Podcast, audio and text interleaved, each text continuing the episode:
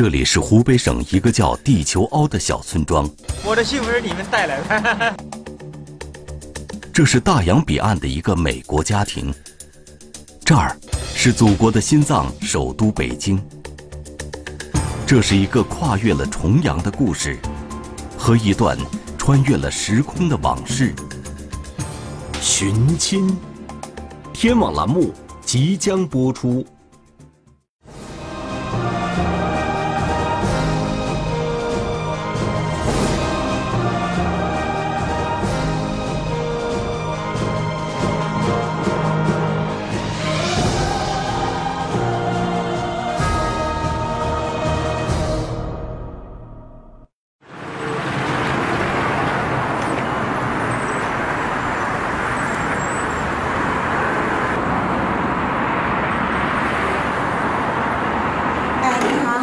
你好点吗？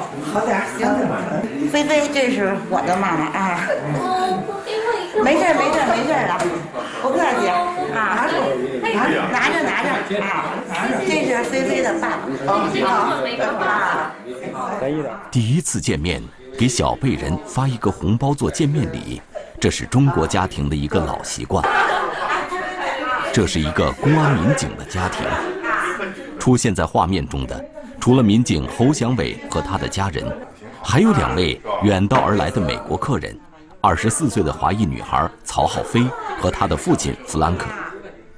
而一年前，他们还互不相识，彼此毫不相干。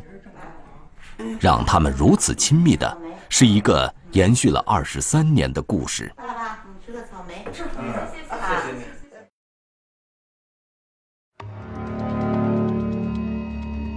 二零一六年五月二十四日，北京天坛公园里，两名在派出所门口拍照的女孩，引起了值班民警侯祥伟的注意。而一个旅游景区不跑里头照相，你跟人派出所大门照着还一左一张右一张，还照没完没了了。我出去问他们了，我说你们俩有什么需要帮助的？说怎么跟这儿照相啊？他跟这儿愣，我可能是没听懂。看两个人的打扮，明明是中国人，怎么会听不懂老侯说的话呢？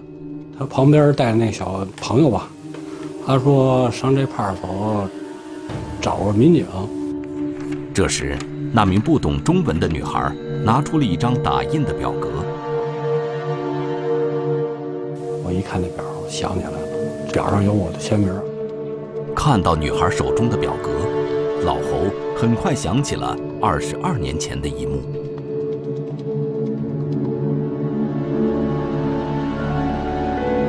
二十二年前的一九九四年三月十七日，当天也是侯祥伟值班。上午十点，派出所接到报警电话，说天坛公园南门附近的柏树林里发现了一个小女孩。我们到现场的时候，他已经在南门那儿一堆人围着了，就是大爷大妈都跟这儿围着了，站那儿哭，但是不会说话。细心的侯湘伟发现，小女孩不仅没有大人陪伴，小女孩身上和周边也没有任何能证明孩子身份的其他物品。不是放点奶瓶啊，放个什么小被窝啊、小什么的，完了写个纸条，都写个东西，他是什么都没有，就感到一比较奇怪。显然，这是一个被家长遗弃的孩子。除此之外，侯祥伟还发现，小女孩的身体状况也不容乐观。呃，右手呢裹着纱布呢，他那个裹子是也是自己裹的那种，不像是说这医院正规裹的那种。弄开一点一看呢，手都是黑的。侯祥伟发现孩子的手受到了很严重的伤害，并且伤情已经严重恶化。黢黑黢黑的，就就就就跟跟炭似的那种。情况紧急，侯祥伟和同事立即将孩子送到了附近的医院。赶快抱他上天坛医院，就把那纱布给他给他给一看，那五个手指头基本上就是等于烧那个炭条似的，就就跟那个羊肉串那签子那种烧葫芦的那种感觉。因为救治及时，孩子手上的伤势很快就得到了控制。对于民警在工作中遇到走失或遗弃的孩子，北京市公安局有着一套成熟有效的救护机制。进行一下身体体检，如果有这个疾病或者什么的这个身体残疾的话，及时救治。然后呢，会这个寻找他的父母。通过医院的检查，孩子的右手是被明火烧伤的，因此，民警们判断孩子的监护人有可能经常与高温物品打交道。怀疑呢，就是说，是做小买卖，炸油饼、炸什么东西的这类的。给炸了，所以说我们就找附近的卖早点摊的，找找也没有。除了排查摆摊设点的商贩，民警们还在天坛公园周边展开了细致的走访。呃，也向周边的这个附近的群众询问，啊，也走访那个一些个游客，啊，但是呢也没有获得一个很好的线索。除此之外，民警们还想到了走访医疗单位。上积水滩儿童医院，我们都去了，就查找说是有没有这孩子的瞧病记录。当时没有结果。在寻找监护人的同时，民警们还担负起了照顾孩子的义务。他们希望当找到家长时，能还给对方一个健康活泼的孩子。但是，多方寻找一直没有见到效果。不仅没有找到孩子的父母，也没有发现看到过孩子父母的人，遗弃行为也没有目击者。按照制度的规定，孩子不能一直生活在派出所里。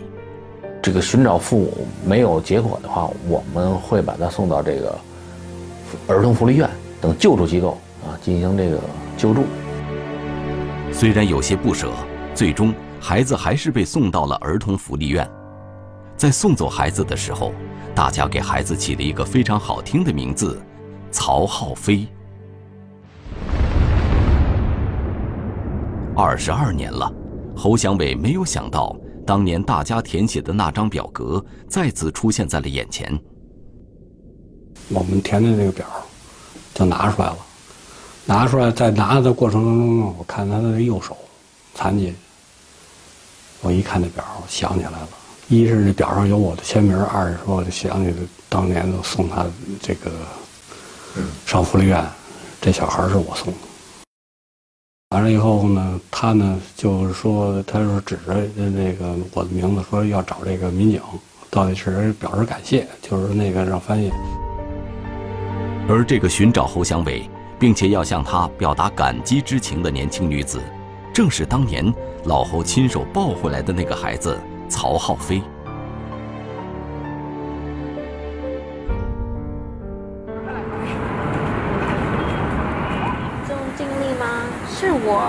上午打电话找我有事吗？你好，请问现在经常回到北京的曹浩飞，正在努力学习中文。中文是他的母语，如同呼吸一样，原本是他最擅长的语言。二二二，谢谢，再见，不客气。是在那个孤儿院，在北京，呃，我有印象，我记得我的床很小，所以我的腿就出来了，啊，还有记得很多孩子。我我这主要是辅助。当年那个曹浩飞的老师还能找得到吗？呃，这个就是。这一天，侯祥伟带着曹浩飞的美国父亲弗兰肯，来到了当年收容小飞飞的地方——北京市儿童福利院。他也是多少年以后第一次看到。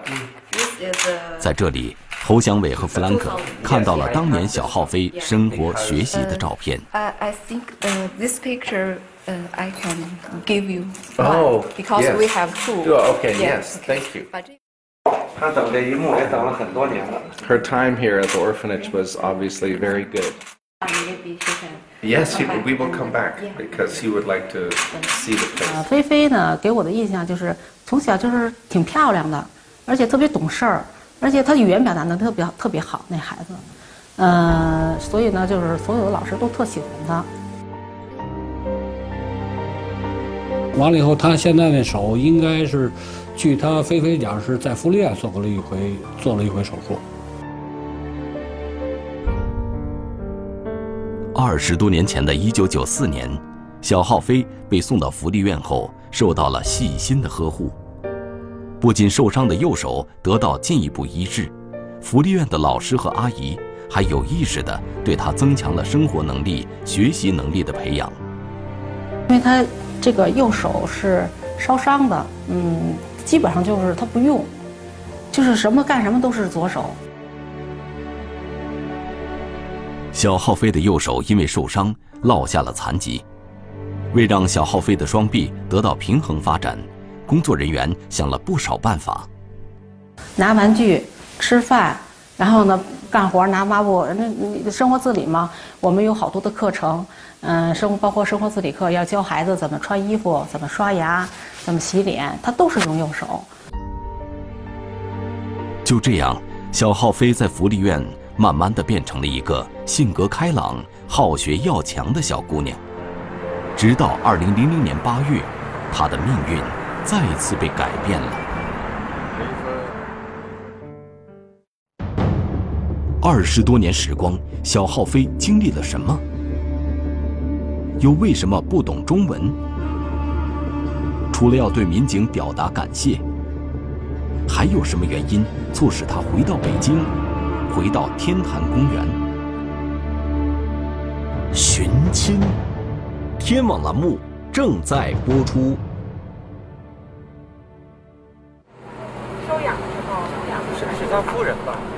二十多年前的一九九四年，小浩飞被送到福利院后，受到了细心的呵护。二零零零年八月，来中国旅游的弗兰克夫妇。决定收养已经七岁的小浩飞，他的命运再次被改变了。My first daughter was born in 1990, and my son was born in 1994. And after we had two children, we decided we would not have any more children, but we probably would want to adopt a child, find a child that didn't have any parents, so that we can raise that child. 然而，接下来的生活，无论对小浩飞还是弗兰克夫妇，都成了一种挑战。小时候我很开心，我啊觉得我的生活是很普通的。 但是去了美国就觉得好困难，因为学习英语，啊有有个人我不认识，有一个国家我没有习惯。也也还有呃不一样的菜，不一样的语言，不一样的生活。妈妈那个，怎么一个一个都跑这儿？这段视频是小浩飞刚到美国时拍摄的。这时，他有了一个全新的英文名字——汉娜。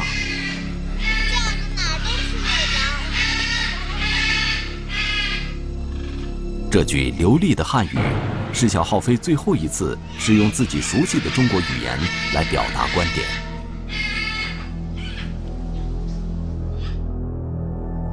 When we adopted her, um, we could tell that she was a very bright uh, child and a, a very smart girl, and she started learning English right away. So the biggest difficulty for me was that I was afraid that she would lose her language. And so I started taking her to Chinese classes right away because I did not want her to lose her language. 虽然弗兰克夫妇一心想让小浩飞继续使用中文，甚至保持中国人的生活习惯，但是小浩飞还是很快习惯了英语，适应了新的生活。So how are you gonna catch the frogs, Amanda? I don't know. Papa! What? Just? You, you can play with the ring. 在弗兰克眼里，中国的小浩飞 也很快就变成了美国姑娘汉娜。Are they too fast for you?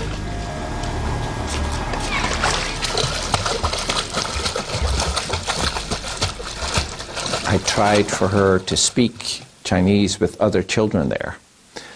But because I could not speak with her, because I couldn't speak Chinese with her at home, within about six to eight months, she had pretty much forgotten all her Chinese and she could speak English very well. Hey, tell me about your dog. This is dog. What's her name? Ice. Ice? Yes. Like ice you put in a drink? What? Like ice you put in a drink? oh.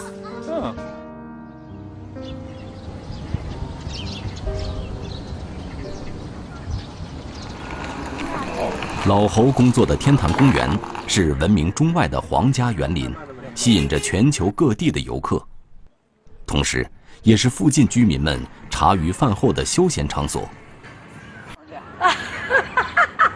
我拍的大人多了，问题就多。这不，几位老人因为活动场地问题闹起了别扭。就这么大，坐坐坐坐坐坐坐，来坐。劝你，咱出来干嘛？锻炼身体。来，不是吃。发愁就是大爷大妈们因为点小事儿吵架。俗话说，越老越像孩子。老人家闹意见，没点真本事，还真办不好。跟着跟着一块搀一下大妈，马上这个事情就简单了。反正都是六七十岁的吧，都岁数大了。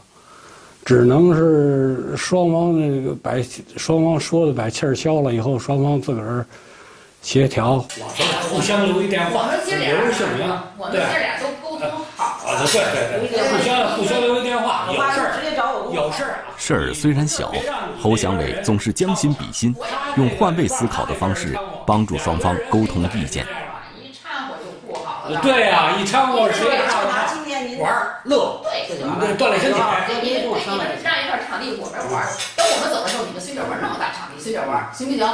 行行。从那个你就池子那个，我们走以前，你们在池子这边。最终，经过老侯的协调，双方对如何使用活动场地达成了谅解，平静地离开了派出所。解决完了，解决完了。哎，让您费心了。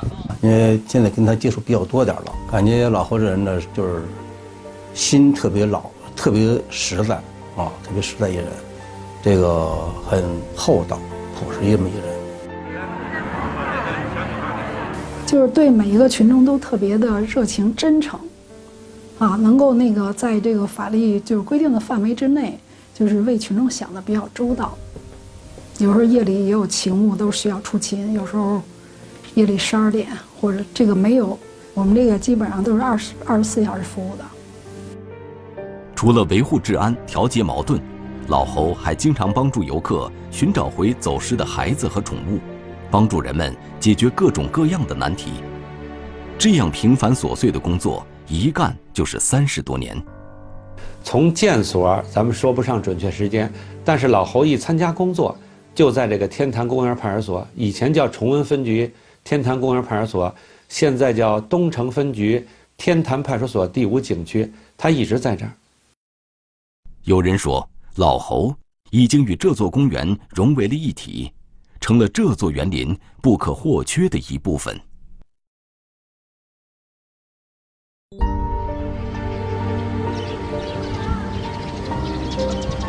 二零一六年五月二十四日，对于在天坛工作了三十多年的老侯来说，是一个极其难忘的日子。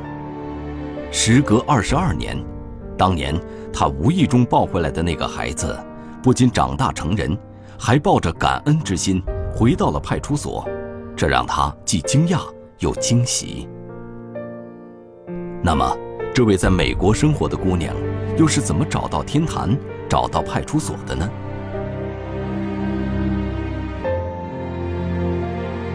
？And after a year.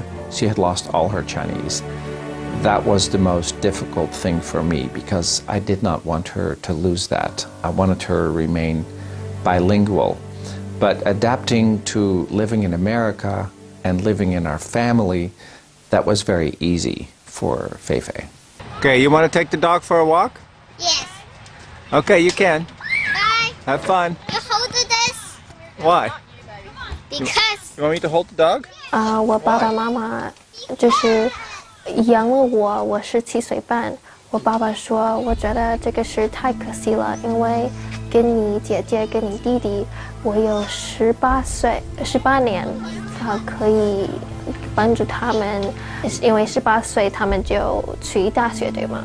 但是你现在是七岁半，所以我只有十一十一年可以可以认识你，可以跟你沟通，因为你也你因为你十八岁，你也去大学。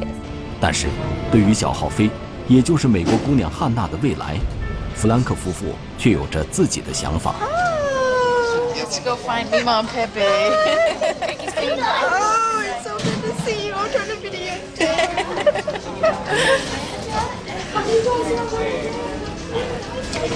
当初，他们收养小浩飞的时候，为了让他记住自己的国家，他们不仅收存了有关小浩飞的一切资料。临来美国之前，弗兰克的妻子还特意把小浩飞带到了当初他被遗弃的地点天坛公园，拍下了这张宝贵的照片。因此，尽管小浩飞完全忘记了中文，适应了美国的生活，但弗兰克夫妇始终没有忘记小浩飞来自中国。When Fei Fei was growing up, occasionally we would talk about her birth parents, and we would just have questions like, I wonder how they are, and it would be great if you could see them again. It would be great for them to know that um, everything turned out okay. And so, um, also, I wanted for Fei Fei, I wanted the mystery of her beginnings to be solved. I thought it would be great for her to know the true story and to be reconnected with her family in, in China. 最终，就在曹浩飞大学毕业的那一年，他的养父弗兰克再一次把他带回了北京，并且郑重地向他提出了一个建议。我爸爸也问了我啊，你想你想试试找到你亲生父母吗？因为。因为觉得这个现在是一个机会，因为你可能不在北京，啊，以后，所以我们就现在开始啊，试试找到亲生父母。父亲的建议点燃了曹浩飞心中的希望之火，他想知道，当年自己为什么会被遗弃，自己的亲生父母又是什么样的人？但是。已经二十多年过去了，这一切还能够实现吗？在这个啊文件，谁写了这个？解铃还需系铃人。虽然不懂中文，他还是拿着写有恩人名字的文书回到了天坛公园。那个人他说：“哦，他就读完了，就说：‘哦，这是我，因为我写了这个，我是侯警官。’我们都非常非常啊，surprise，非常非常啊，amazed。他就说让我帮忙，帮忙找帮他找到父母。二十多年前，小浩飞究竟为什么会被遗弃呢？”看着眼前这个善良纯真的姑娘，侯祥伟的内心是一种说不出的感动。在这个公安工作这么多年，就是说，被遗弃的孩子往回找来的很少。一是对民警感谢的，二是要求找亲生父母的，呃，很少。这个东西它打怎么不一样？这个松树接那。时隔二十多年，公安民警能否帮他实现心愿？服务群众，首都公安民警千里穿行，点滴做起，平凡岗位上，他们超越了平凡，不忘初心，他们守卫的不仅仅是平安。寻亲，天网栏目正在播出。截止到二零一六年年底，北京市的常住人口超过了两千一百万。而在更早的二零一一年，全市可统计的流动人口比重就超过了实有人口的百分之四十。每一天，这座城市都在改变。为了帮助曹浩飞找到亲生父母，北京警方第一时间通过当地媒体发布了菲菲回国寻亲的故事。侯侯警官给了我第二次生命。人们期盼着菲菲的亲生父母能够看到这个故事，也来寻找自己的女儿。就是 公布于众了，啊，也希望那个社会呢给提供相关的线索。我们是想尽办法能够帮助这个孩子。用行动践行对群众的承诺，是北京市公安局多年来在队伍建设上长期坚持的优良传统。这是一组几年前媒体拍摄的画面，画面中这个穿梭在车流中的民警叫高宝来。高宝来的执勤点在北京海淀实验小学的门前，为了孩子们的安全，他每天早上提前两个小时到岗。在每一个交通早高峰，在学生入校最集中的时候，他的大手牵着孩子们的小手，一同穿过车流。这样的举动，在他值守的五年里从未间断。因此，他被学生们亲切地称为“警察爷爷”。在每一次这个这个接孩子下车、关门、在引导的时候。我们都能够从家长当中看到，哎，那种对警察的信任，看到了我们作为一个警察的价值。因为孩子们在找高爷爷，我们想，这个这个孩子们的这种寻找，不是找他本人，实际上是在寻求，呃，人民警察对群众的一种承诺。用行动践行对群众的承诺，正是有了这样的传统，基层民警在服务群众上。才会做得更坦诚、更接地气。现在，民警们也要以这样的作风来帮菲菲寻亲。可谁也没想到的是，寻亲的效果却不大理想。问了一个严肃的问题：咱们在北京的一些媒体虽然刊登了，但是影响不大，就是没有可以操作的这个寻找这个很好的一个线索。人们意识到，只有大量发布信息。增加社会覆盖面，才可能从根本上扭转局面。肯定蒙不到。在二零一六年的九月，北京市公安局东城分局组织了第二次寻亲新闻发布会。发布会上，不仅公安民警接受了采访，在当年与亲人失散的柏树下，寻亲人曹浩飞也出现在了记者的镜头里。与此同时。音乐作品在柏树下，也由此推向了社会。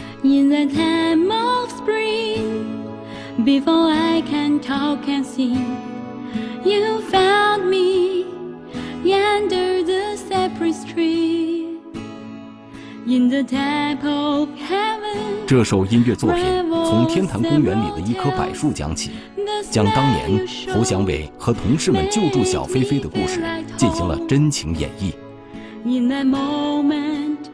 各大网站登了头条，寻亲信息重新发布之后，很快引起了回响。办公室接电话接的太多，电话都不停，所以，但是我觉得这从一角度就是感觉群众对我们的工作很支持。经过认真核对，在上千份电话记录中，来自湖北省的一通电话引起了大家的注意。我把孩子也曾经放到天坛公园了，完了以后说那地点啊，呃，穿的当时穿的衣服，什么模样，说的基本上吻合。除此之外，电话中对方还提到了一个非常重要的信息：那个热油或者热水烫了。当时我们公布的时候，你这孩子手烫伤，我们没公布。所以说呢，他一说他们家孩子的手。左右手一说特别清楚。那么电话中的人是不是曹浩飞的亲生父母呢？老李吗？我是王建军，老侯让我来接你一下。谢谢你。那咱们走。我我也想见你们。这对中年夫妻就是给民警打来认亲电话的人。二十多年前，他们曾经带着自己的女儿来到过这座城市。二十多年后。当他们再次到来，一切都变得非常陌生。做完笔录，做 DNA，这个 DNA 呢，五到十个工作日才能出来，因为我们还要需要有一个工作需要做，不能说，对你光服服务了，法律这块不要了。我们要进行筛查，我们要那个对他的那个 DNA 进行提取，然后比对，比对，然后呢锁定他确实是他的父母的时候呢，我们还要找相关的具有法律资质的这个机构啊，对他这个 DNA 跟那个曹那个曹浩辉的 DNA 比对以后，出正式的法律文书。菲菲这次回国有什么心愿？有什么样的心愿？嗯，找父啊，找亲生父母。就找自己的爸爸妈妈。是的。呃，这是你的心愿对吗？嗯。今天猴爸爸给你一个惊喜。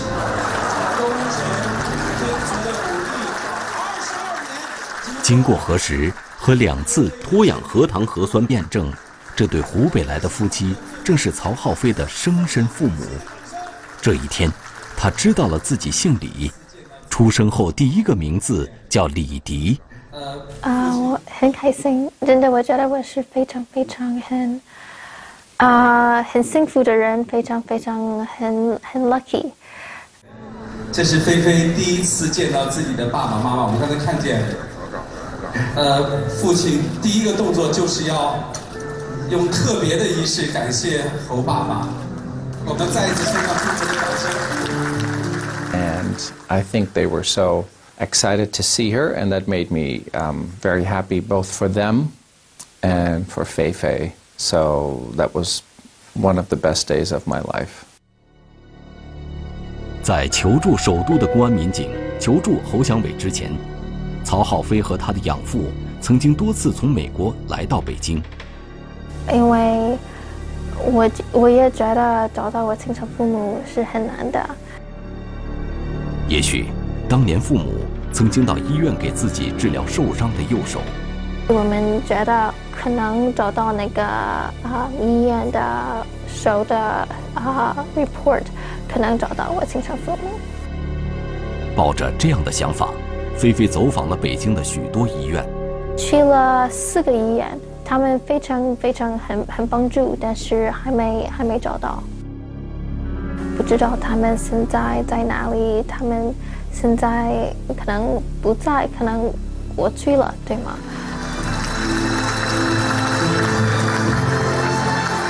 所有的计划对我女儿的各种关心，同时也向她的美国父母对她的养育之恩，我也特别的感谢，也祝福你们。找到了他们，看见他们，嗯，很爱我，很想我，我我也很开心。二零一七年一月二十七日，农历大年三十，经过将近一天的旅途，菲菲回到了她出生的地方——湖北省一个叫地球凹的小村庄。在这里，他第一次走进了自己出生时母亲的产房，也终于明白了。二十多年前，父母遗弃自己的苦衷。原来，菲菲在一岁多的时候被农村常用的火炉烧伤了。虽然父母到处求医，依然延误了治疗的最佳时机。由于家境困难，为了保住孩子的生命，走投无路的父母才出此下策，把孩子放到了游客众多的天坛公园。很小很很小很小可以吗？这个这个就会这个。一到春天，这个它就长大了。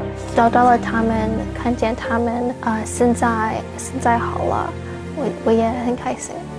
嗯，卡尔到明明家去了。问你的电话号码是多少？刘。二零一七年学好中文是菲菲的心愿。